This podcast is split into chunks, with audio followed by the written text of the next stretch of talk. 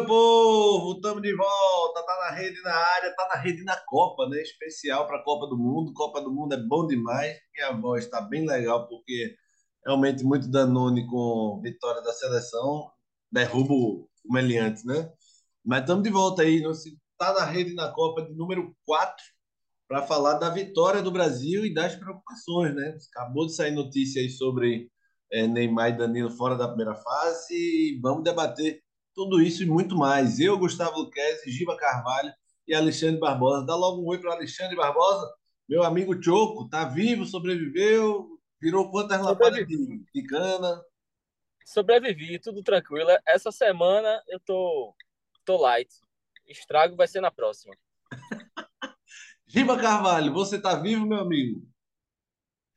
Fala, Guga, fala, Choco, fala, galera. Vivíssimo, vivíssimo com e com o coração batendo mais forte do que nunca com essa linda estreia do Brasil na Copa do Mundo do Catar. Eu conheci vocês do tempo de, do Pirata, de Zita.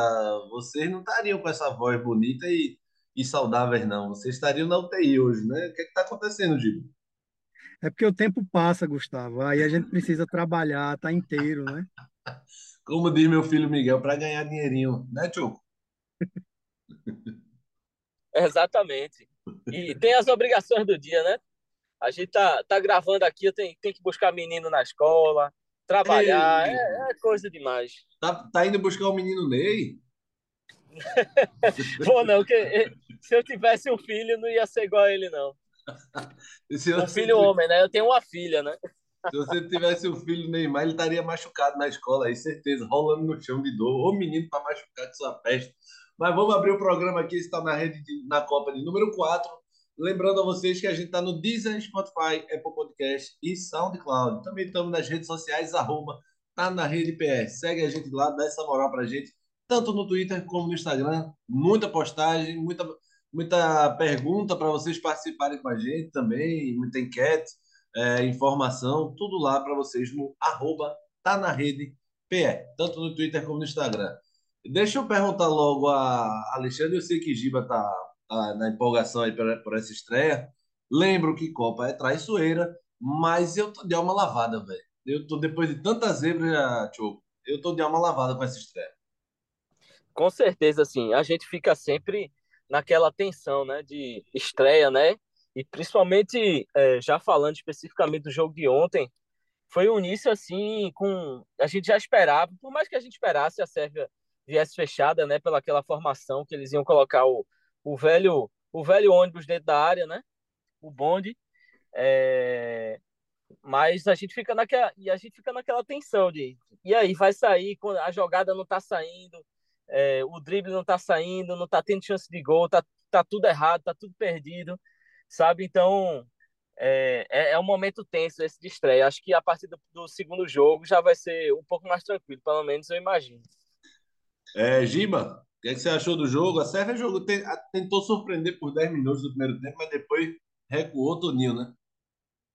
Pois é. Agora, Guga, rapidinho, antes da, de responder a tua pergunta, lógico que a gente tem que manter a superstição, né? Aí a gente tem que começar com 58 foi Pelé! e Fala, agradecer a Matheus, a Matheus que me emprestou a chave do carro para eu vir gravar aqui dentro sem ninguém encher o saco. Você, né? viu, você viu, tá na rede, é quase um MacGyver, né? Giba tá dentro do porta-mala sequestrado, gravando. Tchô foi buscar o um menino na escola, acabou ficando preso na escola aí, porque ele é, tem cara de criança, tá, tá dentro da sala de aula e não sai mais. E eu aqui também improvisando. Simbora, Giba. Estreia da seleção. Pois é, a Sérvia tentou surpreender por 10 minutos. Acho que o Brasil propositadamente, né, ficou esperando para ver qual é os 10, 15 primeiros minutos com a marcação um pouquinho mais retraída, né? É, e acho até que isso surpreendeu os sérvios, né? Porque isso, na minha concepção, foi muito bem pensado por Tite. O time está muito bem treinado, isso aí é fato.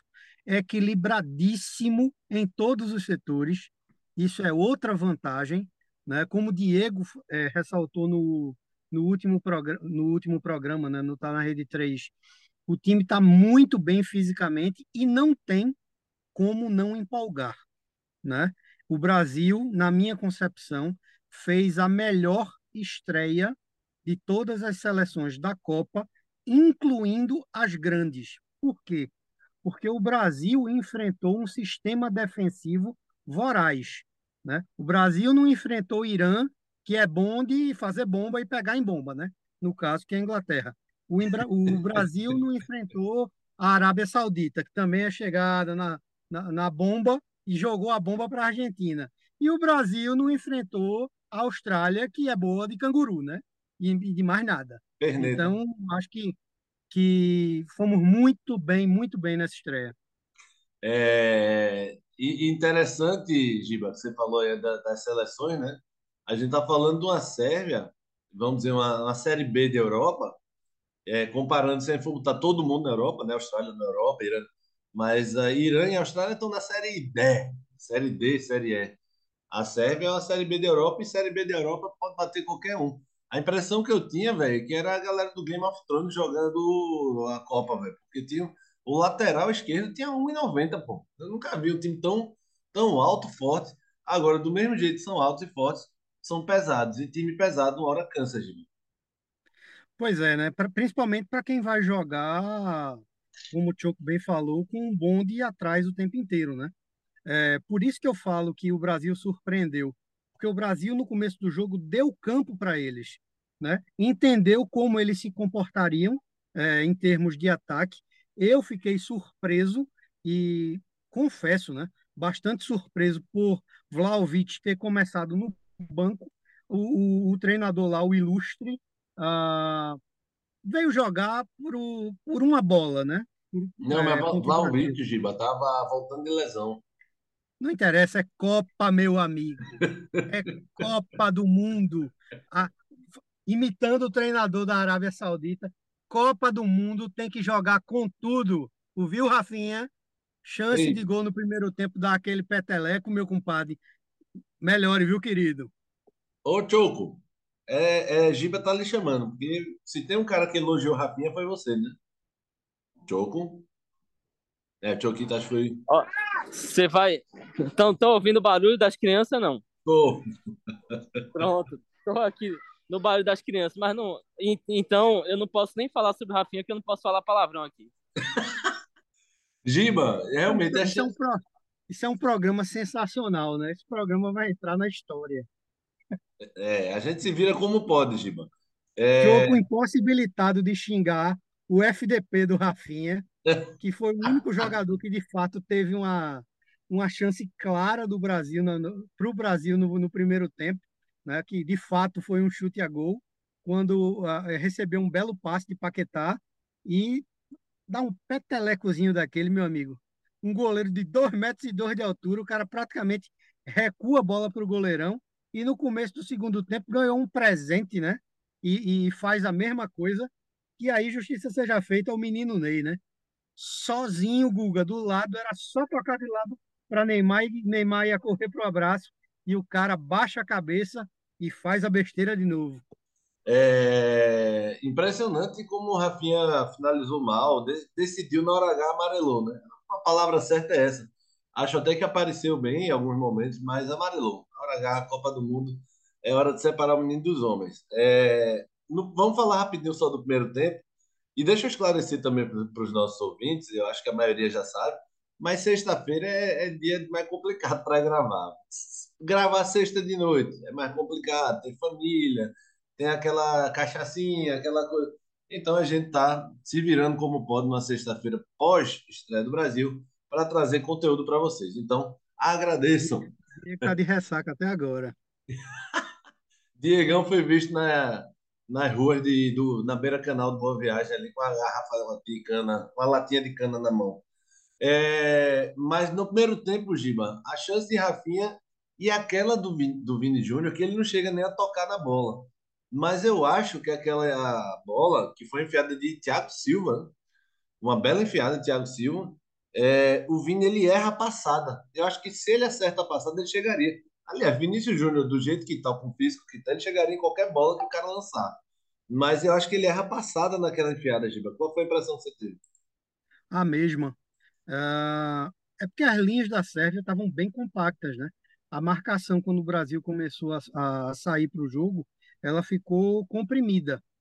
Daí, a, esse lançamento ter partido de Thiago Silva. Por quê? Porque é quem tem o, o, o Brasil, quando amassa, os volantes eles estavam presos no meio da marcação, Paquetá praticamente isolado, né, marcado por todo lado, e a mesma coisa uh, era o próprio Richarlison, né? No primeiro tempo, ele jogou praticamente, até como o Maestro Júnior falou, encaixotado no meio dos gigantes, sem espaço nenhum. Então, essa bola ela tinha que ser esticada, né? O Brasil consegue chegar uh, nessa bola com um zagueiro de bom passe, né, Thiago Silva. Ele enxerga e mete a bola para Vinícius Júnior e talvez não tivesse esperando um passe de um zagueiro tão açucarado, né?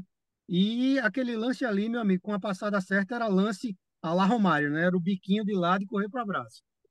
É Choco, qual foi a impressão que você teve do lance? Qual é o lance específico que o, o Thiago faz o lançamento e o, o Rafinha pega a bola sozinho dentro da área? Não, não. É o que Vini, Vini Júnior não chega na bola e o goleiro abafa. Ah, sim, sim. É, é, Vinícius apareceu muito bem por aquele lado ali, na, no, no primeiro tempo principalmente é, aquele lado aí parecia ser o, o lado mais promissor para a gente atacar, né? O, o, Vinícius ele usou bem a velocidade que ele, que ele teve e essa alternativa aí do lançamento ele estava aparecendo muito bem é, atrás dos zagueiros. Ele fez é, exatamente o que ele tem feito muito no, no, Real Madrid, né? Que é essa aparição ali pelo lado, é, ou, ou levando para cima, ou passando, ou fazendo a ultrapassagem, passando pelo, por trás aí da, da marcação. Foi ele, ele, eu vi, eu vi até algumas críticas a Vinícius, mas eu acho que ele foi muito bem, por sinal. Não, eu vi muita gente elogiando o Vinícius. É, se você for pensar, os dois gols saem do pé dele. Né? O chute. Exatamente. O goleiro dá o rebote no primeiro lance pro gol de Richardson no chute dele. A bola que é cruzada, que ela nem é cruzada, né? Um passe para Richardson ali, também é bem inteligente do Vini. Ele erra alguns lances, porque ponteiro, velho ponteiro foi criado para tentativa e erro. Ele vai tentar umas 10 e vai errar umas 8. Mas ponteiro que não leva para cima, para mim não é ponteiro. Ponteiro para pegar a bola, baixar a cabeça e meter um limão para a área para alguém, surgir alguém, não é ponteiro, velho. Para mim é lateral que faz isso. Então o Vini Júnior, assim como o Rafinha, eles vão errar mais do que acertar. Mas quando eles acertam, no mano a mano ali, podem decidir, Giba. Disso não tenha dúvida, né? É, se não for desse jeito, é Mirandinha, que baixa a cabeça e, e é, passa por cima até da placa de publicidade. É, o sistema do Brasil é muito bem definido, né, Guga? É muito bem definido por Tite, o time está completamente encaixado, e é justamente por nós termos duas figuras tão agudas na, pelas pontas e com substitutos à altura, diga-se de passagem, é, é que o Brasil pode jogar hoje com a limitação ofensiva que tem nas laterais. É justamente por conta desse encaixe desse esquema, desta forma, e por ter achado os substitutos, que o Brasil tem esse esquema de jogo definido. Então, é isso mesmo. Está funcionando. Ah, ninguém ia conseguir marcar, nenhum time na face da Terra consegue marcar ah, 70 minutos da forma que a Sérvia marcou no primeiro tempo. Em 10 minutos, e os caras grandalhões daquele, daquele tamanho, o jogo do Brasil começou a fluir, e depois que fluiu, meu amigo, eles só não tomaram uma enfiada ontem por obra divina. É, foi, foi um massacre. A galera, naquela tensão do primeiro tempo, o segundo tempo foi um massacre. A bola de Alessandro na trave, Alexandre na, na trave, muita chance perdida, mas faz parte. Estreia é isso mesmo. É, vamos fazer rapidinho aqui os melhores em campo, para depois a gente falar sobre Neymar e Danilo, que a bronca está comendo aí. É, quem é que vocês acharam? Vamos botar dois, os dois melhores do jogo, é, Giba. Guga, é, eu vou ser o mais rápido possível. Eu gostei muito do posicionamento de Paquetá no primeiro tempo, mas no segundo tempo, quando o jogo do Brasil fluiu, uh, Casemiro, que é o melhor cinco do mundo, não é de hoje. Há muitos e muitos anos, Casimiro já é o melhor cinco do mundo. Uh, e Richarlison, pelos dois gols, estava lá na hora. E graças a Deus, ele é, reacendeu a mística da camisa 9, que tanto é ligada ao Brasil. Bicho, tu copiou minha resposta, porque é a mesma opinião que eu tenho. Casimiro é impressionante, né? É, força e versatilidade, velho. O cara consegue passar bem, chutar bem, né? Coisa que a maioria dos volantes pro futuro não consegue. Para mim, Casimiro e Richard são pelos dois gols, sem dúvida nenhuma. Show. Eu, assim, só para não ficar igual, eu vou, eu vou falar com certeza Richarlison, né? A presença dele como homem de área, assim, é impressionante. No primeiro tempo ele teve é, um pouco mais de dificuldade, mas no segundo ele conseguiu encontrar o espaço dele ali. E vou colocar o Vinícius Júnior, é, porque vocês já falaram muito bem de Casemiro, não tem nem mais o que acrescentar mas é, até mesmo pelo que já foi falado aqui, as duas participações, os dois gols é, surgiram com participação ativa dele. Então, ele fez aquilo que se esperava dele, fez aquilo que ele vem fazendo no Real Madrid, é, até, até melhor, assim, no Real Madrid ele erra até mais. É, então, eu colocaria ali o, o, o Vini Júnior e o, e o Richardson pelo, pelos gols, pelos dois gols e pelo golaço. É, pois é. Vamos falar agora das broncas ou vocês têm alguma coisa a acrescentar sobre o jogo de ontem? Jogo... Tem uma cornetada para cima de Diego. Mande. Diego, depois do jogo, vem dizer que Thiago Silva foi o melhor em campo com um ataque como aquele da Sérvia. Meu amigo, vá para o oculista urgente, viu? Isso é, eu já, eu, na hora quando ele falou isso, eu disse: Isso é influência de Nano na vida dele. Ele assistiu o jogo com o Nano, Oi. com certeza que Nano falou isso. Que Thiago Silva, um monstro, não sei o quê. Certeza absoluta. Vamos ver depois se não foi? Cristiano sabe o que ele sabe fazer da vida é menino, rapaz. Ele sabe de futebol, não. Cristiano é nosso querido Nano, Nanete. Abraço, Nanete. É, já que é para cornetar, é, me chamou a atenção rapidamente, né? Porque nem tudo são flores. É Marquinhos muito nervoso no começo do jogo, né? Tem uma bola que ele ajoelha para bloquear um sérvio. Meu amigo, zagueiro que ajoelha, meu amigo. Não me vem com essa. Errou uma cabeçada. É, achei ele bem tenso. Vocês tiveram alguma impressão disso ou eu estou viajando? Eu tive a mesma impressão. Isso é coisa de zagueiro técnico, né, velho? Que você tanto adora, né? Exatamente, eu falo isso há muito tempo. Ele é bom zagueiro, sim, mas zagueiro tem que zagueirar, velho. É, não pode. nesse aspecto aí, é, é, Thiago Silva, obviamente, também, por ter mais idade, mais rodagem, é, tá bem acima nele, né, no quesito experiência e no quesito frieza. Olha, eu elogiando o Chorão. Giba tem a teoria que zagueiro não pode ter o nome do diminutivo, né, Giba? Zagueiro e volante. Nada de Marquinhos, é Marcão. Exatamente. Com exceções, por exemplo, Dinho. Esse cara quebrou a regra. Quebrou a regra e a perna dos outros. Choco, você não percebeu nada de nervosismo, não, né? Não, não percebi não. Achei Marquinhos discreto no jogo, até mesmo porque na maior parte do jogo a Sérvia é, não não exibiu nenhuma nenhum nenhum perigo ofensivo, né? Então não teria é, ele não teve nenhuma participação salvadora, bem como bem como Alisson. Alisson não fez, se eu não me engano, Alisson não fez nenhuma defesa no jogo.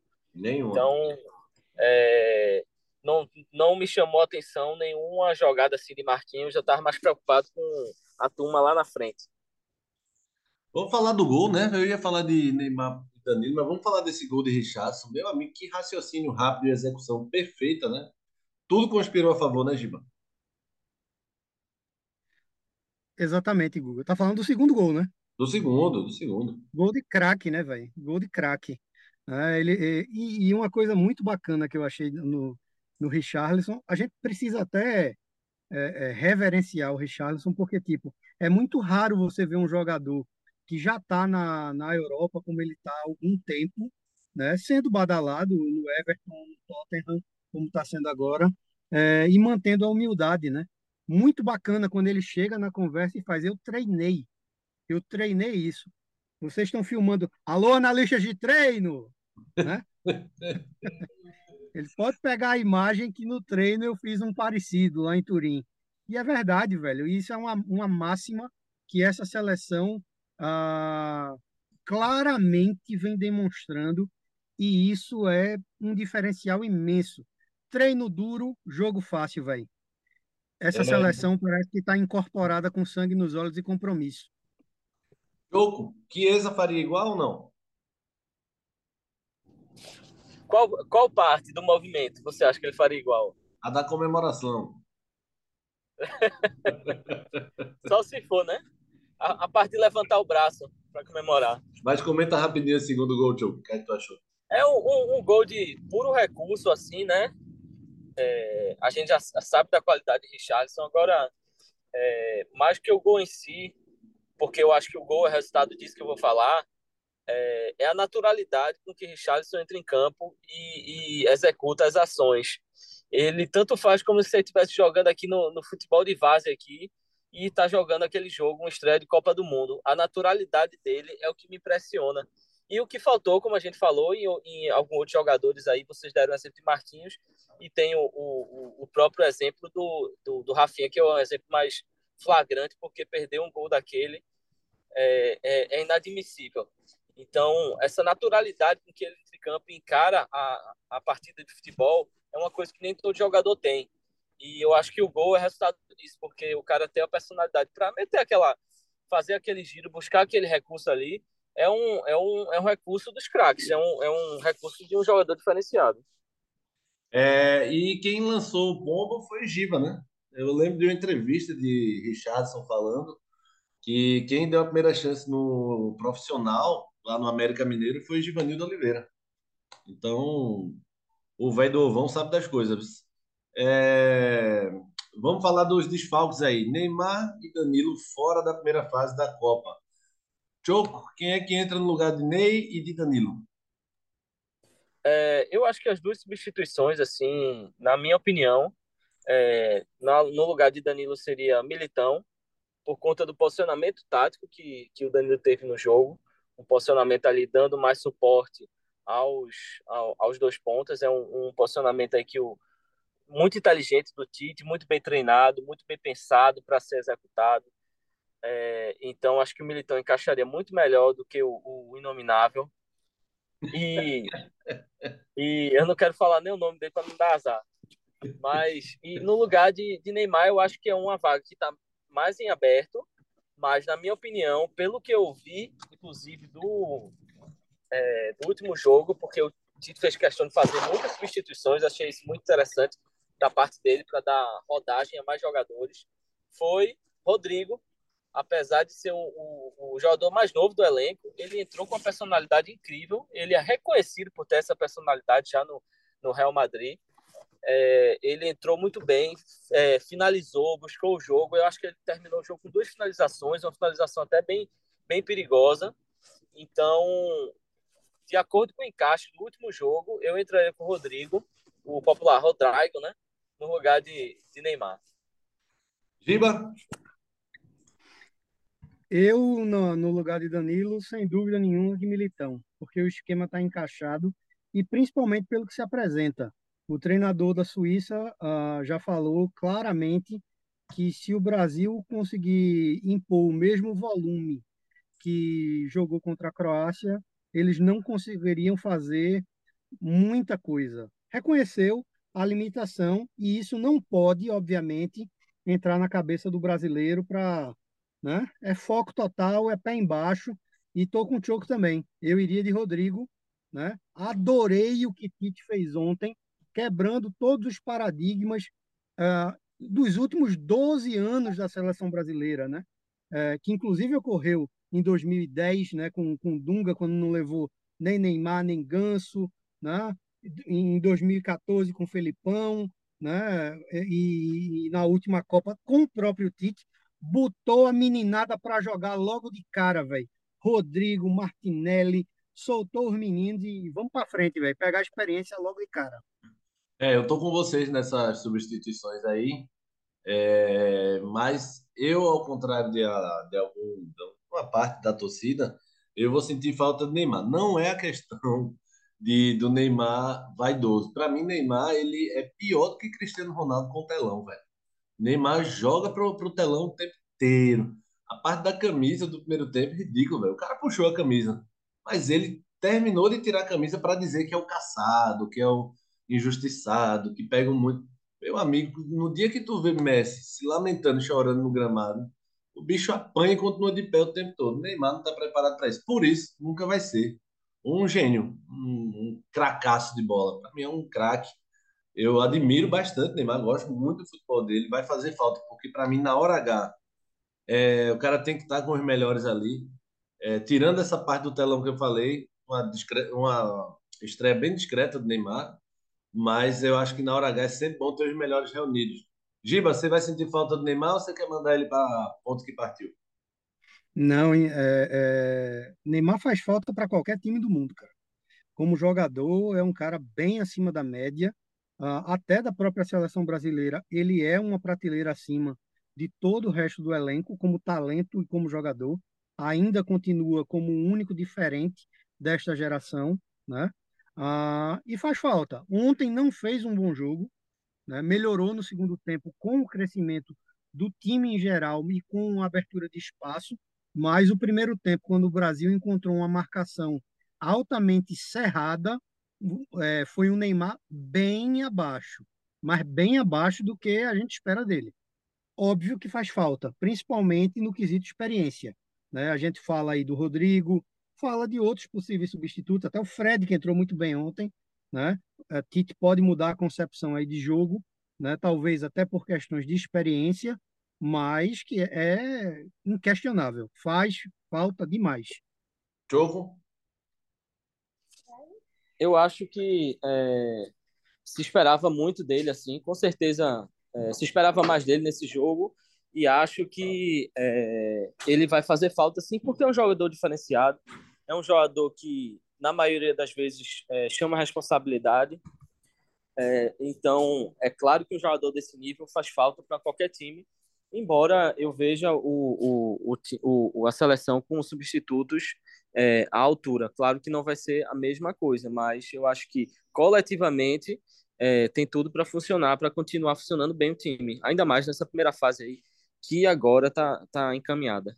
É, a gente, graças a Deus, não tem mais a Neymar dependência. É, que eu, que eu falo aí, que eu, acho que Giba também, e você também, de certa forma, falou, é porque é sempre bom o nome é mais, porque realmente Neymar é uma prateleira acima. Mas graças a Deus, não é terra arrasada como 2014, né? Neymar machucou, quase que decretam três dias de luto no, no país, né? Agora não, o Brasil tem time para continuar seguindo sem o menino Ney. Querem falar de outros jogos ou vocês não só querem falar do Brasil mesmo? Só falar do Brasil mesmo, programa totalmente focado no Brasil. Grande estreia da seleção brasileira. Repito, é para manter a esperança. O Brasil fez a melhor estreia de todas as seleções da Copa do Mundo. Você já foi libertado aí, Giba? Ou tá no porta-mala ainda? Não, tô aqui num calor da porra. Agradeci a Matheus no começo do programa, Matheus Mota, que é como se fosse um sobrinho meu, mas agora vou reclamar para Sergiba Carvalho. Meu filho tá precisando de 50 conto para botar gasolina no carro. Fui ligar o que o ar, o carro tá na reserva, bicho. Choco, já pegou o menino Ney na escola? Já, já, tá entregue em casa. Tá pronto para xingar a Rafinha contra a Suíça? Já, aqui, meu amigo, se, se você tivesse uma câmera aqui, meu amigo, para mostrar o, o quanto que eu xinguei ele naquele lance. Eu tô com ranço até agora. Vai demorar muito tempo. Esse bicho tem que fazer um gol na final para poder se, se recuperar do, do, do ranço que eu tô dele. Pois é, galera. Tem Brasil e Suíça na segunda-feira, uma da tarde. A gente vai gravar um programa para falar sobre esse jogo antes e depois também, como a gente tem feito. Copa do Mundo é massa. Estamos aí animadíssimos com a seleção. Fazia tempo, Giba, a gente não estava tão orgulhoso de uma seleção como a gente está, fazia muito tempo. E as camisas brasileiras voltaram a ser utilizadas para o que elas foram feitas, que é o futebol. Isso, exatamente. Há muito tempo eu não, não empolgava, digamos assim, com a seleção. Eu assisti uma Copa com, com tanto entusiasmo com a seleção brasileira e acho que muito disso parte do comandante da resiliência de Tite, do aprendizado dele do pós-ciclo 2014. 2014 não, troquei foi tudo agora, vê?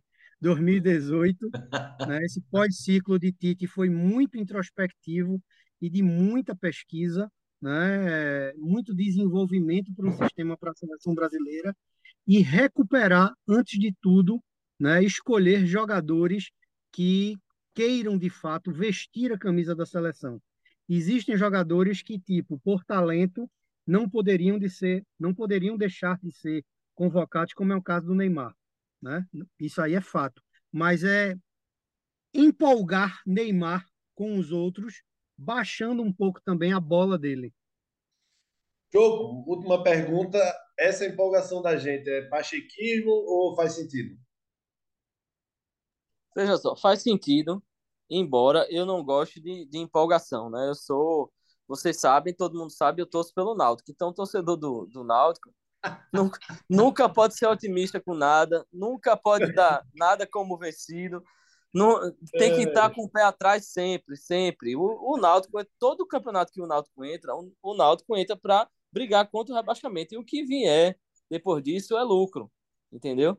Então, como bom torcedor do Náutico, eu tenho medo sempre, não conto vantagem nunca e não gosto muito de, é, de um otimismo exagerado. Eu acho que a gente tem todas as, todos os motivos para é, estarmos otimistas, principalmente por conta do campo.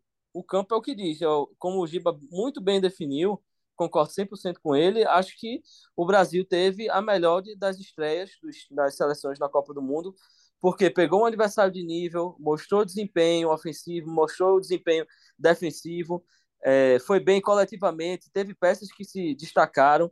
Então, é, com certeza, é, motivos a gente tem, mas vamos botar, por enquanto, o, o pezinho no chão até enquanto essa a mão não tiver na taça, meu amigo, eu não, eu não comemoro, não.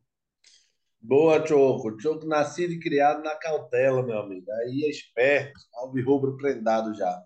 Simbora. Simbora, que tem muito mais depois aí. Copa do Mundo tá rolando e a gente não para de ver jogo. Já tô numa overdose de Copa do Mundo aqui. E é massa. Esse, esse foi o nosso Tá na Rede na Copa número 4, galera. Falando aí sobre o jogo do Brasil. E a gente volta nos próximos dias, comentando muito mais de Copa do Mundo. A gente tá no Deezer, Spotify, Apple Podcast e SoundCloud, também nas redes sociais, arroba tá na rede pé, tanto no Twitter como no Instagram. Fala, Giba! Eu não falei nada, mas vou aproveitando, vou falar, vou fazer uma pergunta para Choco. Choco, é, isso não pode deixar de, de, de, ser questionado ainda nesse programa. Você viu que Gustavo Luquez está lançando moda, Alisson copiando o modelo bigode. Tem que respeitar, né? Meu amigo. Brinca é não, viu? Tu viu que o cara nem trabalhou, Giba. O bigode inibiu a turma. E eu é, acho que o bigode tem que ser respeitado sempre. Uma vez, um, um grande filósofo, amigo meu, disse assim: bigode não é fantasia. Tem que respeitar o bigode. Agora é, é, é lasca, porque Alisson bota um bigode desse, fica um galã da porra eu boto ficou parecendo um Fred Mercury com corticoide. Gigante com um bigode estranho. É foda, né? Mundo cruel da porra. Mas embora, Giba. É. Pode, pode liberar o porta-mala aí. Choco pode soltar o menino Ney para brincar aí.